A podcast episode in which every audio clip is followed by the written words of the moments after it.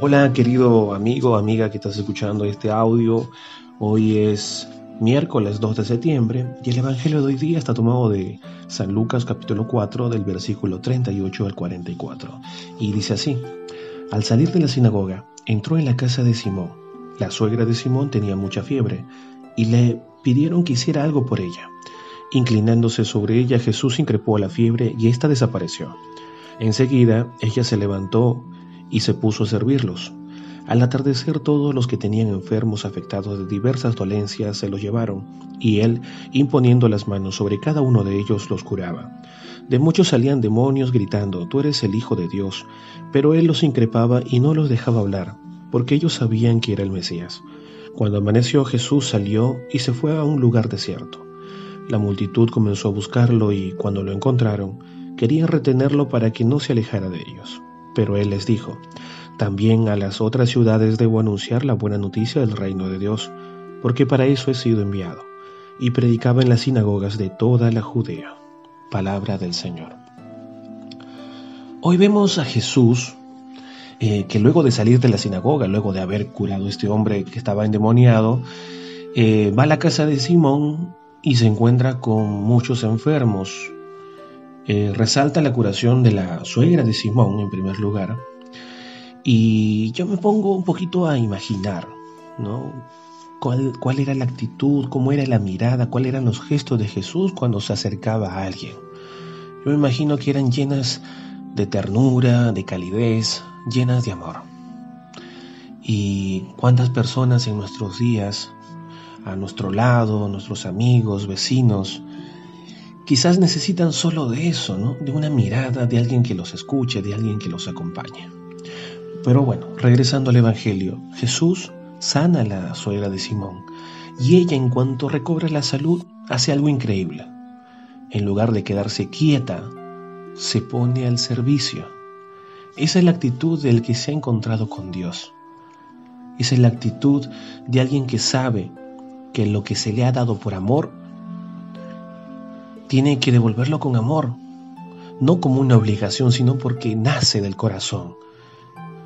Que lo que se recibe gratis, gratis se da, el servicio. Por otro lado, al igual que ayer, nos encontramos en este episodio bíblico con muchos demonios que son expulsados. Y lo que coincide con el Evangelio de ayer es que estos demonios también saben quién es Jesús. Y acá quería hacer una pequeña un pequeño paréntesis, ¿no? Porque hay una diferencia grande entre saber y tener fe. Estos demonios saben que Jesús es el Hijo de Dios, pero eso no los hace santos, no les hace cristianos a estos demonios, no los hace, qué sé yo, eh, seguidores de Jesús, no. Hay una gran diferencia entre saber y tener fe. Porque les pongo un ejemplo, podemos consultar en internet quién es Jesús y te va a dar datos, datos, no te va a decir que fue un hombre que nació hace más de dos mil años y que según el cristianismo resucitó al tercer día y es el Hijo de Dios. Pero mientras nosotros no tengamos esa experiencia, mientras esas palabras no penetran nuestro corazón, serán simplemente palabras frías, sin corazón, no tendrán sentido. Aunque leamos una y otra y otra vez el Evangelio, si no tenemos fe, será un cuento de hadas, una historia para niños y no algo real. Por eso hay que pedir siempre que el Señor aumente nuestra fe. Él está deseoso de que nosotros le pidamos. Hay que ser humildes para, para pedir ayuda, hay que ser humildes para darnos cuenta que nosotros mismos, por nuestras propias fuerzas, no podremos encontrar nuestra felicidad. Necesitamos de Él. Concluye el Evangelio cuando Jesús, luego de sanar a mucha gente, Él necesita orar con el Padre, encontrarse con el Padre. Necesita un momento de oración y se retira a un lugar desierto. Es por eso que también nosotros, cuando tengamos esos días llenos de mucha actividad, esos días que llegan al tope de lo que nuestro cuerpo puede aguantar, o días de muchos problemas donde ya no sabemos para dónde ir, o días de mucha alegría donde producto de la alegría que queremos hacer de todo. Al final de ese día, separemos unos minutos para estar en silencio y hablar con nuestro Padre, con Dios, que nos espera todos los días, quiere dialogar con nosotros. Solo en la oración nosotros podremos volver al equilibrio, vencer al ego, la envidia, la discordia y tantas tentaciones que tenemos día a día que no ayudan a construir la comunidad y que nos van matando también a nosotros, van arruinando nuestra felicidad y nuestra familia.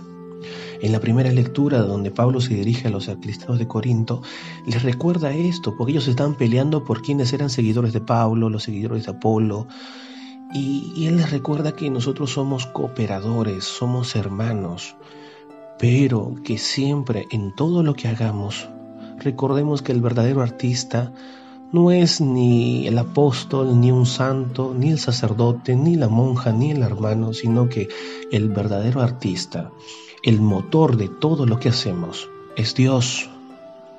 Y pongamos nuestra mirada en Dios. Bueno, meditemos hoy estas palabras de Jesús cuando dice que es necesario que proclame el reino de Dios también a las otras ciudades, pues para esto ha sido enviado. Nosotros también anunciemos con nuestra vida, con nuestro testimonio, que este reino que Jesús anunció ya está presente aquí y ahora. Gloria a la Santa Trinidad y a los cautivos libertad. Bendiciones.